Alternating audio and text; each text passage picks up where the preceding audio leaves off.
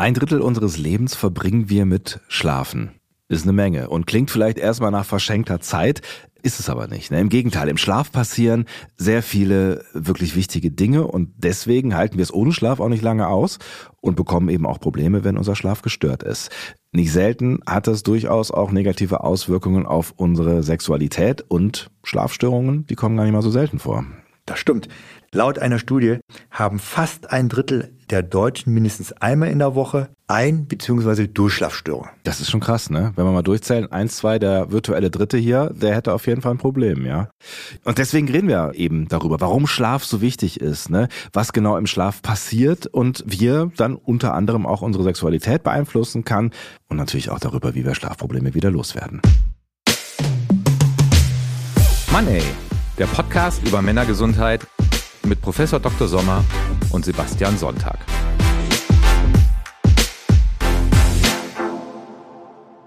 Na, dann hoffe ich mal, dass Sie auch ausgeschlafen sind für diese Folge, Herr Sommer. Ich ja. Ich hoffe, Sie auch. Natürlich. Dr. Frank Sommer, Professor für Männergesundheit. Wir sprechen über echte Fälle aus Ihrer beruflichen Praxis, natürlich anonymisiert. Deshalb heißt Stefan, über den wir heute reden wollen, auch nicht wirklich Stefan, aber wir nennen ihn jetzt mal so. Stefan ist 46 Jahre alt. Ja, und schläft nicht gut. Ne? Was hat er Ihnen erzählt? Mhm, das stimmt. Also, der kommt in unsere Sprechstunde und ja, hat erstmal so erzählt, dass er Schwierigkeiten hatte mit dem Einschlafen. Mhm. So. Des Weiteren sagt er dann, dann hat er noch Schwierigkeiten gehabt mit dem Durchschlafen. Mhm. Und man spricht dann davon, dass man Durchschlafstörungen hat, wenn man mittendrin also wir europäischen Menschen gehen ja irgendwann ins Bett. Darüber ja. können wir uns ja nachher unterhalten, dass es verschiedene Typen gibt, ja. wann man ins Bett geht und wie lange man im Bett ist. Und wenn man dann früher morgen aufsteht, wenn man dann mittendrin eine Unterbrechung hat, die länger als 30 Minuten ist, dann spricht man von Durchschlafstörungen. Aber das heißt, alles unter 30 Minuten, das ist erstmal okay. Also wenn ich jetzt irgendwie mal wach werde und weiß ich nicht, denk mal eine Viertelstunde über mein Leben nach, schlafe aber wieder ein, das ist im Rahmen. Ist vollkommen im Rahmen per Definition. Ja. Und, und übrigens, das ist natürlich auch kann einer der Ursachen sein, wenn man irgendwelche Sorgen hat mhm. oder irgendwelche Gedanken hat, die einem natürlich verfolgen und dann plötzlich man darüber nachdenkt. Das können natürlich, wie gesagt, einige Ursachen sein, eben von Durchschlafstörungen. Ist ja so der Klassiker der Sonntagabend. Ne? Sonntagabends liegt man in, im Bett und kann nicht einschlafen, weil man die ganze Zeit die Woche nochmal einmal komplett durchgeht und was man alles noch erledigen muss. Aber da können wir gleich vielleicht auch drüber reden, wie man damit umgeht. Also, Stefan hat sowohl Einschlaf als auch Durchschlafprobleme. Klingt ja erstmal nicht so richtig gut. Wobei die Durchschlafprobleme liegen bei ihm primär im Fokus. Ja. Aber wie gesagt, er hat, er hat beides. Des Weiteren erzählt er eben ganz einfach im Gespräch, dass er sich psychogen belastet fühlt, also vom Kopf her belastet fühlt und äh, tagsüber doch müde ist, reizbar ist. Der hat Konzentration und Leistungsschwächen, mhm. sind schon bei ihm aufgetreten. Und mittlerweile hat er Angst, ins Bett zu gehen, mhm. weil er Angst hat, nicht mehr richtig durchschlafen zu können. Okay, dann kommt natürlich dann noch so eine psychologische Komponente obendrauf. Ne? Aber das heißt, das hat schon ganz klar Konsequenzen für sein Leben. Ja, signifikante Konsequenzen. Und wir wissen ja, dass Schlaf gesund ist. Mhm. Beispielsweise für die körperliche Erholung ist es natürlich entscheidend. Die Abwehrkräfte sollen gestärkt werden. Ja. Abbauprodukte des Stoffwechsels sollen abtransportiert werden. Wachstumshormone werden ausgeschüttet. Dann noch ein kleiner Tipp. Ja. Das weiß man übrigens aus Studien der Kinderheilkunde. Mhm. Wachstumshormone sind ja wichtig für uns, für die Zellregeneration, ja. auch für die Muskulatur um die fit zu halten. Also auch wir erwachsen weiter im Erwachsenenleben quasi. Genau, so ist es auch für die ganzen Zellen. Mhm. So. Und wir wissen eben aus den Studien der Kinderheilkunde, dass wenn man, bevor man ins Bett geht, Zucker, sehr viel Zucker zu sich nimmt, also in diesem Fall haben die Kinder Milchschokolade zu sich genommen, mhm. nicht so viel Wachstumshormone ausgeschüttet worden sind. Ah, was? Also Tipp ist, vor dem Schlafengehen keine Schokolade essen. Aber eigentlich wissen wir ja spätestens seit der letzten Folge dieses Podcastes, dass wir sowieso einen Bogen um Schokolade drum herum machen sollten, zumindest in der Regel. Ne? Das stimmt. Das, das ist richtig. Was haben Sie bei Stefan jetzt untersucht oder wie gehen Sie überhaupt vor in so einem Fall, wenn jemand mit Schlafstörungen zu Ihnen kommt? Auch hier muss man natürlich erstmal, wie gesagt, immer sprechen, das ist immer entscheidend. Man muss natürlich gucken, ob er irgendwelche organischen Probleme hat. Steht er nachts auf, weil er auf Toilette gehen muss, ja. weil er Wasser lösen muss. Mhm. So, das ist natürlich äh, wichtig. Oder hat er chronische Schmerzen? Also Schmerzen können ja einen auch wach halten. Ja klar. Ja. Also da gibt es ganz, ganz viele wichtige Strukturen. Wie sieht sein Kaffeekonsum aus? Wie sieht sein Nikotinkonsum aus? Alkohol, wie viel Alkohol trinkt er? Trinkt er vielleicht abends Alkohol? Tagsüber, sieht er überhaupt das Tageslicht, mhm. bewegt er sich draußen mal in der frischen Luft oder auch nicht. Also das ist schon ganz entscheidend. Zusätzlich Wann ist seine Schlafenszeit? Mhm. Und ist die Schlafenszeitperiode immer regelmäßig oder unregelmäßig? Gibt es da Schwankungen? Das ist entscheidend. Und selbst nachher muss man sich darüber unterhalten, da kommen wir schon mal fast aber in den therapeutischen Bereich. Ja. Wie sieht's aus? Ist er von Lärm belastet oder schnarcht seine Partnerin oder sein Partner und er ist dann geräuschempfindlich und ja. kann nicht schlafen? Ist da stickige Luft drin? Fühlt er sich zu warm mhm. oder zu kalt in, in, seinem Bett? Also es ist ein Haufen von Faktoren, die da eine Rolle spielen und das sind auch alles Punkte, die ich gerne mit Ihnen besprechen wollen würde. Ich versuche mich an alles zu erinnern, aber vielleicht fangen wir mit den Basics an der Stelle an und sprechen vielleicht mal darüber, was im Schlaf überhaupt passiert. Also Schlaf ist in Phasen eingeteilt. Ich glaube, mhm. so viel hat man vermutlich schon mal gehört. Vielleicht gehen wir da noch mal so ein bisschen genauer rein. Wozu sind diese Phasen überhaupt gut? Also insgesamt hat man ja vier Phasen mhm. so beim Schlaf. Und grundsätzlich, naja, was passiert im Schlaf? Ich hatte schon angefangen zu sagen, für die körperliche Regeneration ja. ist Schlaf ganz wichtig. Aber das Gehirn braucht auch Schlaf, um Eindrücke des Tages zu verarbeiten. Und das Gehirn selektiert auch wichtige Informationen und unwichtige Informationen. Wichtige Informationen werden abgespeichert. Man braucht auch Regeneration. Das Gehirn regeneriert sich in der Nacht. Mhm. Abfallprodukte werden abtransportiert. Ganz wichtig. Auch beispielsweise Prävention von Demenz mhm. spielt da eine ganz große Rolle. Ja, um einfach später auch, wenn man wieder wach ist, eben leistungsfähig zu sein, sich erinnern zu können, eine schnelle Denkfähigkeit zu besitzen, aber auch die gesamte Gesundheit spielt eine große Rolle. Also die körperliche Gesundheit, Stoffwechsel, Herz-Kreislauf-Erkrankung, aber natürlich auch in der Nacht hat der Mann eben in der Regel zwischen fünf und sechs nächtliche Erektionen. Mhm. Das ist ein sogenanntes Schwellkörpertraining, mhm. kann man sagen, weil da wird viel Blut hineingepumpt, logischerweise, und viel Sauerstoff. Und der ist wichtig, damit die Zellen, die guten Zellen, die wichtig sind zur Erektion, dass die aufgebaut werden und erhalten bleiben. Weil wenn diese nächtlichen Erektionen nicht wären über einen längeren Zeitraum, über mehrere Wochen, Monate, dann gibt es ein Ungleichgewicht im Schwellkörpergewebe und dementsprechend hat man Schwierigkeiten, wieder Erektion aufzubauen, die mhm. Erektion zu halten etc. etc. Das heißt, deswegen ist Schlaf, guter Schlaf auch wichtig für eine gute Sexualität, unter anderem. Richtig, genau so ist es. Mhm. Jetzt haben Sie meine Frage nicht beantwortet. Ich habe das zur Kenntnis genommen, die ich Ihnen gestellt habe, nämlich die Schlafphasen. Wollen Sie darüber sprechen? Sonst denke ich mir eine andere Frage aus. Nein, wir können auf jeden Fall über die Schlafphasen sprechen. Es ist jetzt nicht so, dass das uninteressant gewesen wäre, was Sie da erzählt haben. es ist ja wichtig zu wissen, was im Schlaf alles passiert, weil im Umkehrschluss nehme ich an, ist genau das alles, was Sie gerade an Positiven genannt haben, geht dann halt in Ungleichgewicht, genau. wenn wir zu wenig schlafen. Ne? Mhm. Also im Prinzip gibt es vier Schlafphasen, wobei die erste Schlafphase im Schlafzyklus nur einmal eigentlich auftreten sollte, das ist die Einschlafphase. Mhm. Gesunderweise beträgt die circa fünf Prozent der gesamten Schlafdauer, also länger sollte die nicht sein. Mhm. So. Die normale Schlafdauer, vielleicht um da ein paar Worte zu verlieren, ja. sollte sich laut Studienlage zwischen fünf und neun Stunden bewegen. Mhm. Manchmal gibt es aber auch Menschen, die ein bisschen mehr brauchen als neun Stunden. Gibt es eigentlich auch Menschen, die mit signifikant weniger klarkommen? Es gab ja mal den Mythos, dass unsere Ex-Bundeskanzlerin Angela Merkel mit vier, maximal fünf Stunden Schlaf auskommt. Das ist ein Mythos, hat sie irgendwann mal selber klargestellt, dass sie auch bessere Laune hat, wenn sie mehr schläft. Aber gibt es so Leute, die wirklich mit, weiß ich nicht, vier Stunden auskommen? Ich kenne das nur temporär, mhm. dass es Leute gibt in einer gewissen Periode oder Phase des Lebens, wenn man irgendwelche Ziele erreichen will, wenn man auch sehr motiviert ist, sowas zu machen, dass die dann mit sehr wenig Schlaf auskommen. Aber wie gesagt, in der Regel ist das nur auf eine begrenzte Periode zu sehen. Mhm, und wahrscheinlich auch zu empfehlen.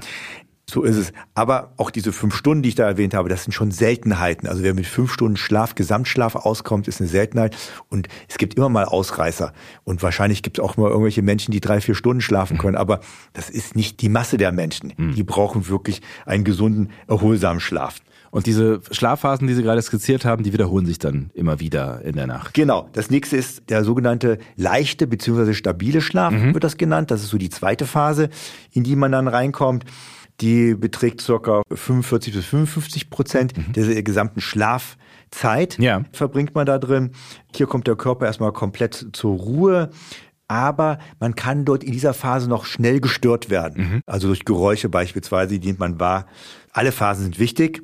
Klar. Aber die Tiefschlafphase ist wichtig, dass man auch in die Tiefschlafphase reinkommt. So ungefähr 15 bis 20 Prozent des gesamten Schlafens mhm. verbringt man in dieser Zeit.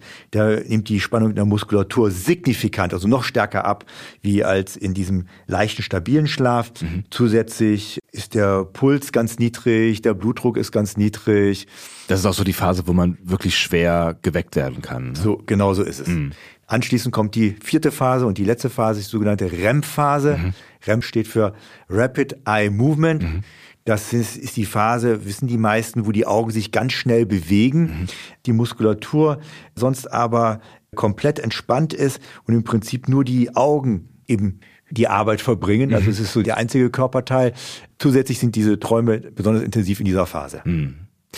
Das heißt, wenn mein Schlaf gestört ist, dann verpasse ich vielleicht wichtige Schlafphasen oder ja, schaffe es eben vielleicht nicht in den Tiefschlaf zu kommen und das hat dann Folgen. Ja, das ist vollkommen richtig. Und diese Zyklen sind ganz entscheidend, dass man eben diesen Zyklus durchführt, mhm. eben auch zur Regeneration etc. etc. Und man weiß, dass so eine Schlafphase, davon hat man in der Regel vier bis sieben Stück. Mhm die dauern so zwischen 90 bis 110 Minuten. Mhm. Also auch da gibt's natürlich individuelle Schwankungen, die mit immer die Mittelwerte, die man ganz einfach da kennt. Und im besten Fall, habe ich zumindest mal gehört, verbessern Sie mich, wenn das Quatsch ist, wacht man auf, wenn so eine Schlafphasenzyklus vorbei ist, wenn man einmal durch ist und nicht mittendrin ist. Wenn man jetzt noch wüsste, wann das der Fall ist, dann würde man wahrscheinlich erholt aufwachen. Ne? Genau so ist es. Mhm. Und da gibt es vielleicht eine Geschichte ja. äh, zu Cristiano Ronaldo. Aha. Der verfolgt ja das sogenannte R90-System. Und R90 bedeutet, 90 steht für 90 Minuten. Ja. Und das macht er fünfmal am Tag. Was sind die 90 Minuten? Der schläft 90 Minuten fünfmal am Tag. So heißt es angeblich. Ja. Der hat ja auch einen Schlafcoach und der Erfinder von diesem R90 ist ja Nick Littlehales. Mhm. Dazu muss man aber wissen, dass Littlehales auch involviert war in Bettengeschäften beziehungsweise ja ja äh, also ja. alles was damit was zu tun hatte. Mhm. Der hat auch erzählt, die Bettwäsche muss jedes Mal beim Schlafen, also das heißt alle 90 Minuten muss sie gewechselt werden, was? die muss frisch sein und also welche Geschichten. Okay. Also ja gut, ich meine, wenn man Ronaldo heißt, dann hat man wahrscheinlich Personal dafür, aber das erscheint mir doch sehr aufwendig. Aber damit wir es richtig verstehen, er schläft 90 Minuten, dann ist er wieder eine Weile wach und er wieder 90 Minuten. Das heißt auch nachts, also quasi, ne, das geht so weiter, genau. immer weiter. Wie gesagt, ich kann nur sagen, angeblich ist das so. Ja. Und die Intention dahinter ist, so wird es berichtet. Also diese 90 Minuten sind deswegen gewählt worden, weil ja so eine Schlafphase beträgt ja 90 bis 110 Minuten. Mhm. Jetzt müssen wir aber wissen, wenn wir uns das genau anschauen, das kann man alles messen. Man kann den Patienten nachts verkabeln, Augenbewegung, Muskelbewegung, Herzfrequenz, Gehirnströme, das kann man alles messen diese Zyklen sind unterschiedlich lang. Mhm. So. Und hängt ja auch davon ab, wie schnell man einschläft. Und da finde ich es problematisch. Deswegen erwähne ich das gerade. Ja. Weil Sie erwähnen gerade, man muss zum richtigen Zeitpunkt aufwachen. Das stimmt. Ja. Aber wenn ich das per Stoppuhr mache, dann kann es natürlich passieren, dass ich noch mitten im, im Zyklus aufwache. Ja. Wenn ich das steuern könnte, wäre es genial. Also die Idee dahinter finde ich brillant. Mhm.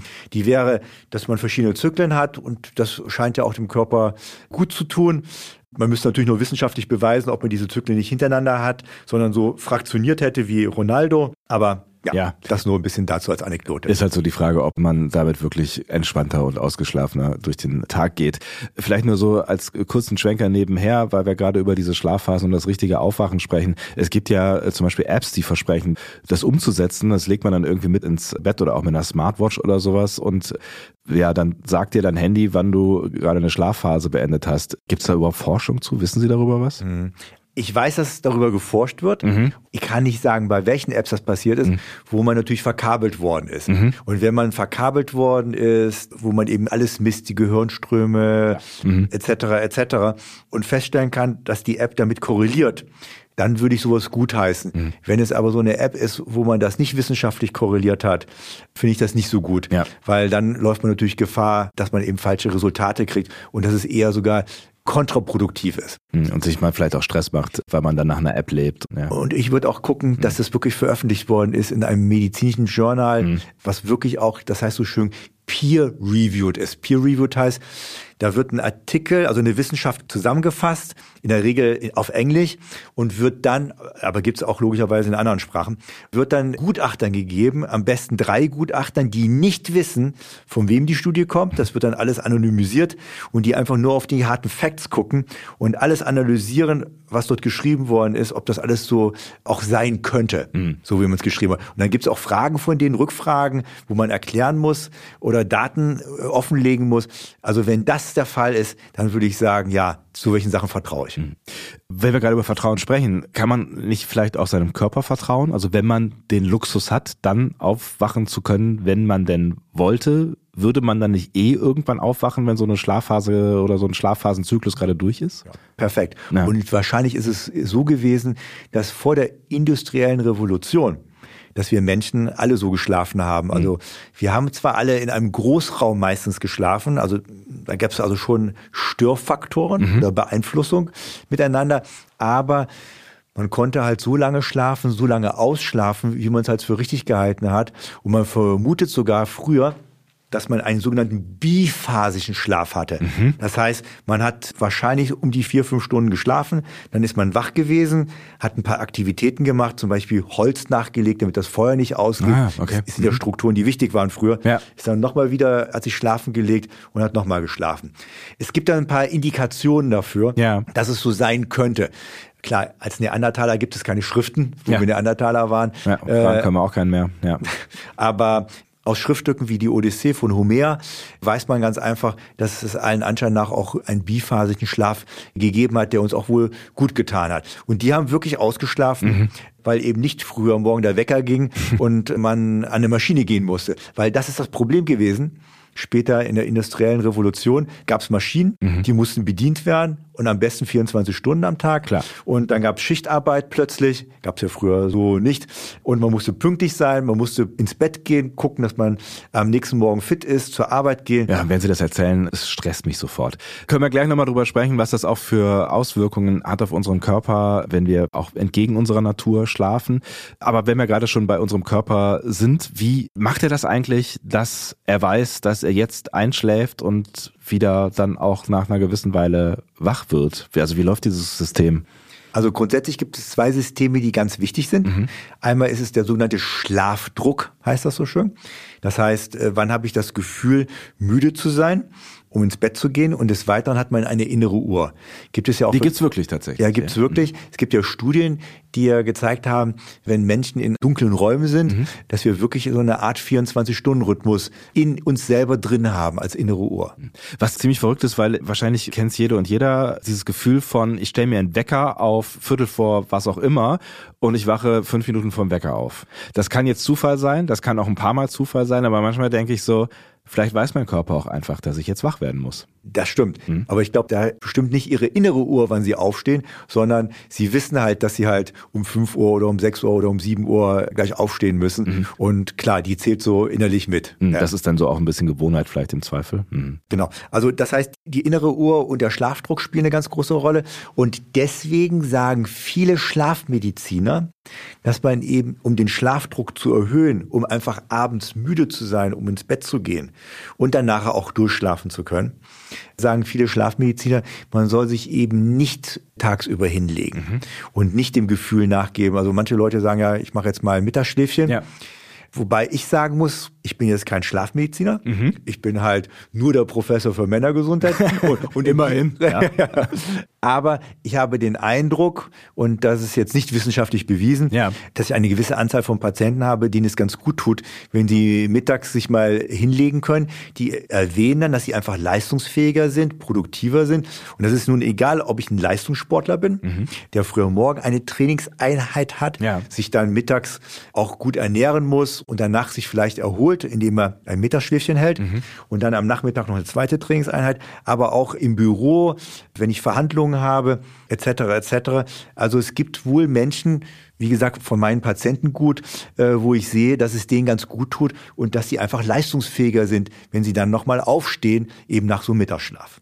Also ne, nur so aus meiner eigenen persönlichen Perspektive, ich find's großartig, mal so, weiß ich, so 10, 15 Minuten zwischendrin, wenn ich die Gelegenheit habe, leider habe ich sie wenig, die Augen zuzumachen. Also eigentlich, dass man fast gar nicht einschläft, mhm. aber trotzdem habe ich dann so das Gefühl, weiß nicht, das Gehirn hat einmal resettet oder so. Also Der dann, sogenannte ja. Powernap, mhm. das stimmt. Da gibt es ja auch Hilfsmittel für, meditative Hilfsmittel, wo man ja auf 10 Minuten, man hat das so festgestellt, so um die 10, 15 Minuten ist genau das Richtige. Das ist der Schlüsselschlaf, ne? Das ist mhm. so dieses, sobald die Muskeln entspannen, genau. fällt der Schlüssel runter und dann wird wieder wach. Genau so ist es. Und dann ist man nicht übermüdet. Mhm. Weil wenn man mittendrin geweckt wird, wenn die Muskeln dann schon entspannt sind und man in diese Entspannungsphase, wir haben ja vorhin über diese Schlafzyklen gesprochen und die Schlafabschnitte, mhm.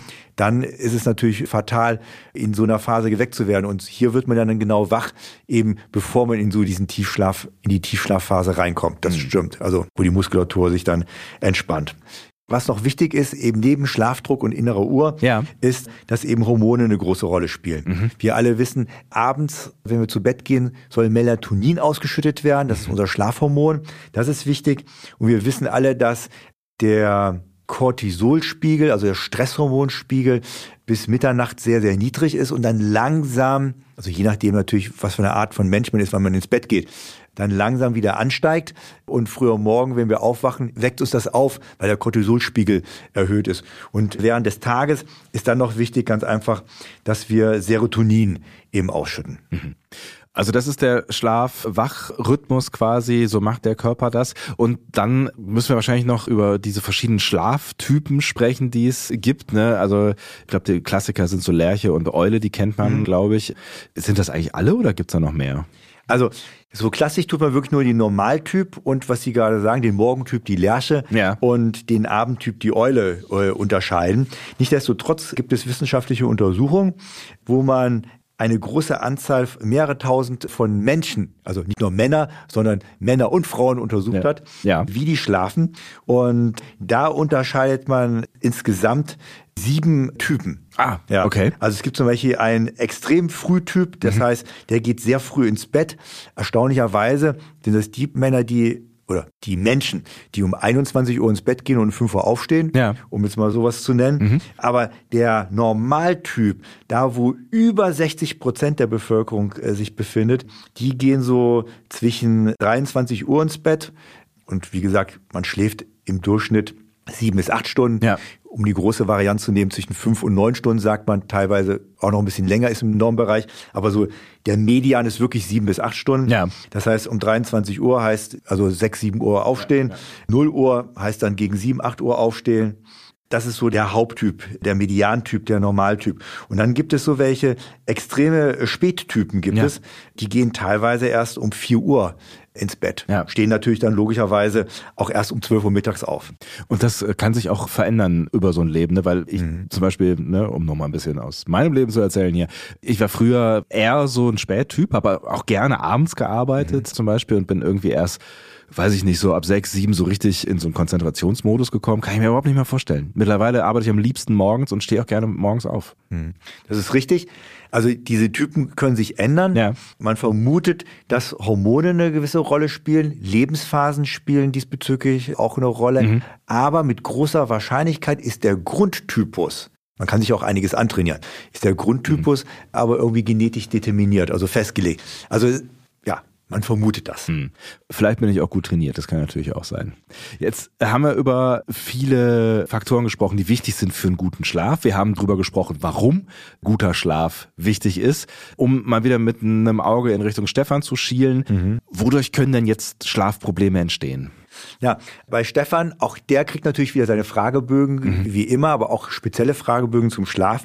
Aber es können auch Schlafprobleme was wir in der Anamnese ja schon im Gespräch erfragt haben, wo er Probleme haben könnte, äh, haben wir auch noch Blut abgenommen. Mhm. Also unter anderem haben wir nachgeschaut, wie die roten Blutkörperchen aussehen. Mhm. Also wenn zu wenig rote Blutkörperchen im Blut drin sind, dann hat man eine Sauerstoffunterversorgung, sowohl vom Gehirn als auch von der Muskulatur. Das ist ein Punkt, das ist wichtig. Dann guckt man immer nach Eisen und Ferritin, das gehört mit dazu als Sauerstofftransportmittel. Mhm. Dann Vitamin B12, auch für die Nerven spielt eine große Rolle, schaut man sich an. Und ob Blutzuckerspiegel normal sind, ob der zu hoch ist, ob zu hohe Spitzen drin sind, die Müdigkeit hervorrufen können, mhm. ob der hypoglykämisch wird, also das heißt, unterversorgt ist mit Blutzucker. Mhm. Auch das kann Müdigkeit hervorrufen. Schilddrüse spielt auch hier eine große Rolle, also nicht nur beim Abnehmen, ja. sondern auch beim Schlafen kann das ein wichtiger Wert sein. Nieren, Leberwerte und natürlich auch Hormone spielen da eine Rolle. Also das ist schon multifaktorell, auch alleine von den Blutparametern, die man sich da alle anschauen darf. Mhm. Haben Sie dann direkt was erkennen können bei Stefan? Gab es da irgendeinen Indikator, wo Sie gesagt haben, aha, daran könnte es liegen? Naja, der hat ja erwähnt, dass er eben auch eine verminderte Leistungsfähigkeit tagsüber hat, dass er auch müde war ja. tagsüber. Aber ich glaube, ich habe es am Anfang nicht erwähnt, er erwähnte auch eine Libido, also Sexualitätsreduktion ja. mit leichten Erektionsstörungen, hat er erzählt. Jetzt ist es halt, weil ich eben der Professor für Männergesundheit bin, ja. kristallisieren sich natürlich so welche Patientengruppen heraus. Er kam noch dazu, dass er auch noch einen Testosteronmangel okay. gehabt hat. Ja. Aber es gibt auch diese ganzen Symptome, die wir besprochen haben, auch ohne Testosteronmangel. Das ist mir ganz wichtig zu sagen. Mhm. Aber kann sich so ein Schlafmangel nicht sowieso auf die Sexualität auswirken? Weil Sie haben eben gesagt, es gibt ja die Phase, wo die Erektion trainiert wird, wenn ich mir vorstelle, dass die irgendwie im, im Schlaf weniger vorkommt. Und mal abgesehen davon, wenn ich abgeschlagen und müde bin, hat das sicher auch einen Einfluss auf meine Libido, oder? Die stellen genau die richtigen Fragen. Genauso ist es. Also manchmal muss man sich auch fragen, was war zuerst da? Die Henne oder das Ei? Ja. Also wenn man lange Schlafstörungen hat, dann wirkt sich das auch irgendwann negativ auf das Königshormon des Mannes aus. Mhm. Aber nicht nur auf diese Hormone, sondern auch natürlich auf andere Hormone. Aber dann sieht man ganz einfach, dass da weniger ausgeschüttet wird. Und klar, wir haben ja drüber gesprochen, der Mann hat fünf bis sechs nächtliche Erektion. Wenn ich nicht richtig durchschlafe, dann trainiert mein Schwerkörper nicht vernünftig, dann wird er schwächer, dann hält er nicht mehr durch. Und klar, dann habe ich natürlich auch Erektionsstörung. Hm. Das stimmt.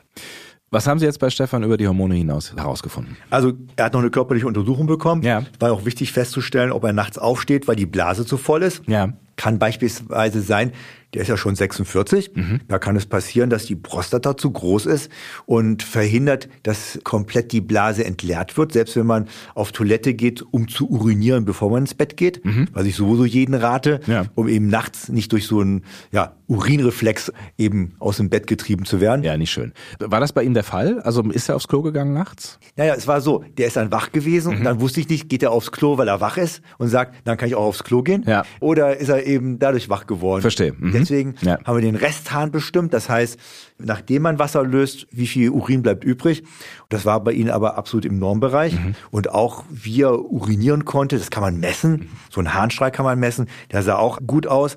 Aber man muss auch sicher gehen, und das haben wir dann nochmal kardiologisch abklären lassen. Also beispielsweise, wenn man vom Herzen eine Insuffizienz, also eine Schwäche hat, mhm. kann das sein, dass tagsüber Wasser in die Peripherie, also sogenannte Ödeme, mhm. entstehen. Und nachts liegt man ja, dann werden diese ganzen Flüssigkeiten, die in die Peripherie reingedrückt werden, aus dem Gewebe wieder zurückgehen. Peripherie sind Beine, Arme. Ja, Beine, Arme, genau. Ja. Also deswegen meine ich auch Ödeme. Mhm. Dann sieht man ja, dass es eine Schwellung ist, dann kann man draufdrücken und kann man sehen, dass da eine gewisse Ansammlung von Wasser ist. Mhm. Sieht man also an der Haut zum Beispiel. An der Haut, ne? wenn man mhm. da draufdrückt, ja. dann kann man gucken, wie schnell sich das zurückbildet. Mhm. Und daran kann man das erkennen.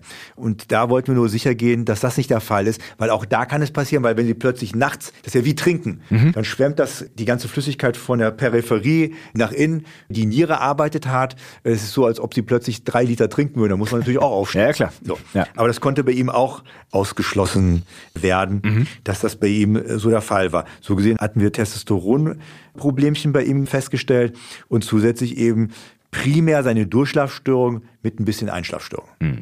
Wie sind Sie denn vorgegangen? Was haben Sie Stefan ähm, geraten oder haben Sie dann auch mal abgesehen davon, dass Sie vielleicht mit dem Hormonhaushalt gemacht haben, haben Sie ihm dann irgendwie eine Therapie an die Hand gegeben? Ja, mit 46 Jahren darf man auch ruhigen Gewissens in den Hormonhaushalt äh, unterstützend wirksam und tätig werden. Ja. Das kann auch sein durch Blutungsveränderungen im Hoden. Mhm. Hoden ist ja für die Testosteronproduktion zuständig. Das sind also schon normale physiologische Alterungsprozesse bei einem früher, bei dem anderen später. Mhm. Auch wenn wir immer versuchen, alles auf natürliche Weise zu machen. Wichtig ist ganz einfach festzustellen, das war ja in der Anamnese, ist er draußen an der frischen Luft, ja. bewegt er sich genügend. Ja. Das ist ganz, ganz entscheidend, dass man eben auch körperlich aktiv ist. Auch ist es entscheidend, auf die Ernährung zu achten, um sicherzugehen, dass er sich auch vernünftig gesund ernährt. All das kann natürlich alles auch einen negativen Einfluss haben. Aber wo wir primär uns drüber unterhalten haben, war im Prinzip die Schlafhygiene. Mhm. Das ist ein interessantes Wort. Das müssen Sie vielleicht ein bisschen erklären. Erster Punkt ist, was ist Schlafhygiene? Ja, wann geht er ins Bett? Mhm. So, geht er immer zum gleichen Zeitpunkt ins Bett und steht er immer zum gleichen Zeitpunkt auf? Mhm. Wenn man einmal um 21 Uhr ins Bett gehen und am nächsten Tag um 24 Uhr und danach um 1 Uhr und danach um 22 Uhr. Dann kommt man total durcheinander, ja. Mhm. Kommt der Körper wirklich aus dem Rhythmus raus. Mhm. Und wichtig ist, wenn man wirklich Probleme hat mit dem Schlafen, dass man Schlafenszeit und Aufstehzeit identisch hält. Mhm. Wenn es dann irgendwie geht. Ja? Wenn es beruflich möglich ist, ja. wenn es familiär möglich ist. Aber so sind halt die medizinischen Vorgehensweise ja. dazu. Ja. Also das ist erstmal so der erste Punkt. Des Weiteren haben wir uns darüber ausgetauscht, logischerweise. Der hat auch erzählt, dass er einen Fernseher im Schlafzimmer hat, also mhm. der ist verheiratet, mhm. auch Kinder, hat einen Fernseher im Schlafzimmer und dann liegt er so im Bett abends mhm. so und switcht ein bisschen herum.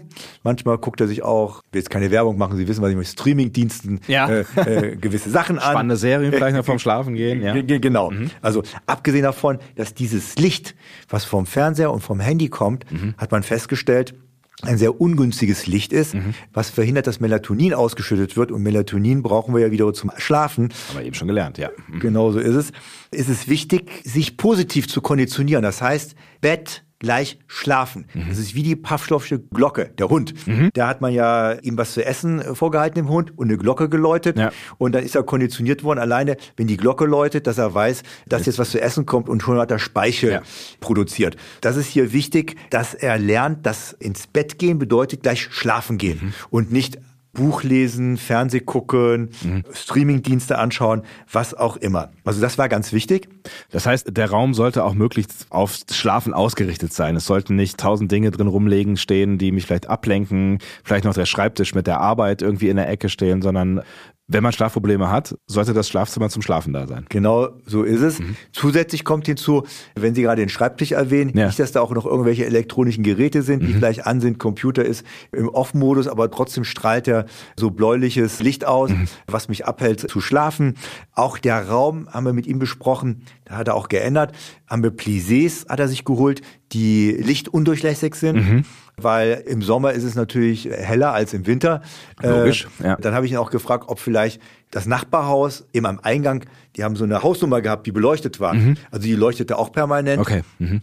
Und interessanterweise, selbst wenn man die Augen zu hat, mhm. geht Licht dadurch, durch die Augenlider. Das und das merkt das Gehirn. Ja. Mhm. Gehirn merkt das. Und so gesehen haben wir gesagt, lichtundurchlässige Plaisays hat er dann eingebracht. Mhm. Also dunkel sollte es möglicherweise sein ne? und ruhig. Das heißt, ne, wenn man irgendwie eine Baustelle hat, die morgens um halb äh, sechs anfängt zu arbeiten, ist natürlich blöd. Ne? Oder weiß ich nicht, den Nachbarn, der immer morgens früh raus muss oder so. Oder der Mensch, der neben einem liegt. Ja der vielleicht unruhig schläft, schnarcht, Klar. dann muss man wirklich ernsthaft auch drüber reden, ob man da nicht getrennte Schlafzimmer hat. Man kann sich ja treffen für andere Aktivitäten, ja, wo man vielleicht das Bett auch gebraucht. Wir wissen, was Sie meinen. Ja. Übrigens die einzige Ausnahme, die ich jetzt mal so gestatten würde, das Bett zu benutzen. auch außer zum Schlaf. Und vielleicht auch für eine Schlafunterbrechung. Ne? Das wäre dann vielleicht auch ein guter Grund, den Schlaf zu unterbrechen. Ja, dann haben wir uns darüber unterhalten, dass er eben auch keine Nickerchen machen darf, eben um diesen Schlafdruck zu erhöhen. Ja. Da bin ich, wie gesagt, klassisch vorgegangen, obwohl ich ja auch Patientenerfahrung habe, dass es manchmal ganz gut tut, so ein Powernap zu machen. Aber wir wollten ihn ja jetzt maximal äh, unterstützen. Ja auch gemeinschaftlich mit dem Schlafmediziner haben wir es zusammen gemacht mhm. übrigens. Dann haben wir uns nochmal über Genussmittel, Alkohol, Tee, koffeinhaltige Strukturen, Nikotin ausgetauscht, dass die eben auch reduziert werden müssen, wann die eingenommen werden sollen, um einfach zum Abend auch mehr Ruhe reinzukriegen. Und das heißt, das hat einen Einfluss, weil ich meine, jeder kennt wahrscheinlich, der die zumindest Alkohol trinkt, ne, irgendwie nach zwei Gläsern Wein hat man schon das Gefühl, man schläft ganz gut ein, so, aber der Schlaf ist da nicht gut. Ne? Ja, der Schlaf ist erstmal nicht gut, das ist das Erste. Das Zweite ist, manche Sachen Sachen sind ja auch Partikus anregend, also dass man mehr Erregung verspürt, mhm. was dann wieder zu Einschlafstörungen führen kann. Je nachdem, welches von diesen Genussgiften man, ich nenne es mal Genussgift in Anführungsstrichen, man sieht das hier. Alles Wort. Ja. ja, ja, gut, aber es ist ja, ja, es beschreibt schon, was es halt ist am Ende, ne? Ja. moderate körperliche Bewegung. Der war auch zu wenig draußen. Ja. Und da sind wir wirklich den Weg der kleinen Schritte gegangen. Der ist wirklich nur am Anfang dreimal die Woche fünf Minuten raus spazieren gegangen. Ich fange immer. Das bringt schon was, ja? Ich fange ja klein an, Ja. weil ich ja möchte, weil wenn man dann sagt, oh, Sie müssen eine Stunde jeden Tag spazieren gehen. Wann soll ich das denn machen? Genau so ist es. Aber dreimal fünf Minuten gibt's in der Woche. Ja. Gibt's keine Ausrede. Nee. Das wird etabliert über einen langen Zeitraum. Dann ist es Routine geworden und darauf kann man äh, aufbauen. Und das ist besser, als vorher gar keine Bewegung zu haben. Ja. Draußen an der frischen Luft, das war mir wichtig. Und ich habe gesagt, wenn es geht, wenn Sonne ist, das heißt nicht im Dunkeln sollte er rausgehen, Ja. sondern er sollte wirklich Tageslicht mitnehmen. Warum ist das wichtig? Das Irgendwie zeigen die Studien, Ja. dass man dadurch besser schlafen kann. Man braucht schon auch Tageslicht und körperliche Bewegung. Mhm. Halt mir fest. Über die Umgebung haben wir schon angefangen zu berichten, eben mit diesen Plissés. Ja. Dann beim Erwachsenen wissen wir, dass es ungefähr 15 bis 18 Grad sein soll, um optimal gut zu schlafen. Bei Kindern nur so als kleiner Nebensatz, also bei kleinen Kindern insbesondere 18 bis 19 Grad soll die Raumtemperatur sein. Dass, wenn man sich zudeckt mit der Decke, dass die auch durchlässig ist, also dass die Körperwärme abtransportiert werden kann, dass es einem nicht so heiß ist. Das ist wichtig. Diese elektronischen Geräte, alle elektronischen Geräte, haben wir grundsätzlich da verbannt aus dem Schlafzimmer, Ja. was auch schwierig ist. Viele verwenden ja auch ihr Handy jetzt als Ja, Wegfunktion. ja, ja klar. Mhm. Da muss man sich wieder was anderes einfallen lassen. Aber Wecker dann, kaufen, um Gottes Willen, ja. ja, aber nicht den tickenden. Dann, dann kauft man nicht den Wecker, der mit dem Ja. Sekundenzeiger tick, tick, tick, tick, tick macht. Ja. Und schon wieder kann man nicht schlafen. Ja, nee, das nicht machen, auf gar keinen Fall. Noch ein kleiner Tipp. Ja. Wenn man nachts aufsteht, weil man vielleicht dann doch auf Toilette gehen muss. Wir haben ja festgestellt, dass Stefan ist ja eher aufgestanden, weil er wach geworden ist und Ja. ist auf Toilette gegangen. Aber grundsätzlich, es gibt so spezielle Taschenlampen, die ein spezielles Licht haben. Also man soll es dunkel lassen, wenn man auf Toilette geht. Deswegen so ein kleines Taschenlampenlicht, also ein spezielles Taschenlampenlicht Ja. für die Nacht verwenden, auf Toilette gehen und wieder hinlegen und sofort weiter schlafen. Weil wenn man alle überall das Licht anmacht, dann wird alles hell und der Kopf weiß oder versteht gerade nicht, was los ist und denkt vielleicht, so, los Genau. geht's. Jetzt ist es wieder Tag. Ja. Genau so ist es. Ja. All das, es sind ja viele Stellschrauben jetzt gewesen, ne? All das hat Stefan dann umgesetzt, Stückchen für Stückchen intensiviert, nehme ich an. Hat's ihm geholfen? Ja, also glücklicherweise hat es ihm geholfen und es geht ihm jetzt wieder gut. Also Das heißt, er hat die Schlafstörungen überwunden und auch im Bett läuft's wieder besser, wenn er nicht gerade drin schläft. genau so ist es. Auch für andere Aktivitäten. Ohne weitere therapeutische Maßnahmen äh, hat sich das alles wieder im Positiven eingependelt. Kann man eigentlich, wo wir jetzt gerade so viel über Schlaf und Schlafqualität gesprochen haben, kann man eigentlich auch zu viel schlafen? Also äh, mir ist aus Studien bekannt, dass es möglich ist, sogenannt zu überschlafen. Und dadurch wird man auch träge, müde und abgeschlagen. Übrigens auch negativ fürs Immunsystem. Also wir brauchen guten Schlaf, um das Immunsystem sich regenerieren zu lassen, um viele Antikörper zu haben im, im Blut. Das ist alles ganz entscheidend. Wir wissen ja auch, wenn wir krank sind, sollen wir uns ja auch hinlegen und schlafen, weil das Immunsystem da gut viel produziert und ausschüttet. Und da können wir ja meistens auch schlafen. Ne? Also wenn man krank ist, dann Das kann ich stimmt. mich irgendwie morgens um 10 hinlegen und bis drei schlafen und bin trotzdem abends wieder müde. Ne? Ja. Aber zu lange im Bett sein hat negative, auch gesundheitliche Auswirkungen. Man weiß auch, dass die Lebenszeit dadurch reduziert wird. Ach was. Ja. Okay, guter Hinweis. Also dann vielleicht doch mal zwischendurch einen Wecker stellen. Und lassen Sie uns das noch eben kurz klären, weil wir eben über den Wecker gesprochen haben. Ne, Das sind jetzt alles Tipps gewesen, die Sie Stefan gegeben haben. Die können wir im Prinzip ja alle auch ein Stück weit beherzigen, auch wenn wir jetzt vielleicht keine Einschlaf- oder Durchschlafprobleme haben. So Schlafhygiene ist ja, glaube ich, generell was, was man sich mal durch den Kopf gehen lassen kann. Aber was ist jetzt zum Beispiel, wenn ich einfach nicht die Gelegenheit habe, zum Beispiel regelmäßig gleich ein- und auszuschlafen oder wenn ich zum Beispiel einen Job habe, der mich aufstehen lässt entgegen meines Chronotypen. Also weiß ich nicht, ich muss halt Schichtarbeit machen und muss morgens um vier aufstehen, obwohl ich gerne Ja. länger schlafen würde. Was macht das mit Menschen? Leider Gottes, langfristig gesehen, ist es gesundheitsschädlich. Das muss man ganz ehrlich gestehen. Ja. Und das hat einfach die industrielle Revolution mit sich gebracht. Das heißt, da kann man auch irgendwie äh, keine wirklichen Tipps geben, außer versucht den Job nicht zu, allzu lange zu machen, ja. Und man muss einfach gucken, dass man dann die Lebenssituation und Umstände ändert. Also für sich positiv ändert. In der nächsten Folge sprechen wir nicht über Erektions-, sondern über Ejakulationsstörungen und Störungen, ja, plural, ist das schon richtig, weil da gibt es tatsächlich eine ganze Menge. Es gibt total viele Sachen. Eben, viele Leute wissen, dass man zu früh kommen kann. Mhm. Man hat schon mal gehört, dass man eine sogenannte Anorgasmie, also keinen Orgasmus kriegt oder keine Ejakulation kriegt. Mhm. Aber viel interessanter wird Schmerzen bei der Ejakulation mhm. oder schnupfenartige Symptome. Und äh, was es damit auf sich hat, das erfahrt ihr hier in der nächsten Folge von Mann, ey, eurem Podcast zur Männergesundheit mit dem Mann der Männergesundheit, Professor Dr. Sommer. Vielen Dank.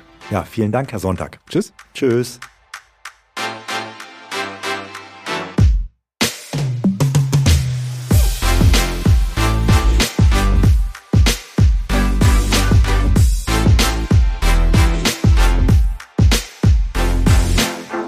Money ist eine Produktion von Roof Music. Redaktion Matthias Kalle, Ton und Schnitt Henk Heuer, Musik Leon Miller.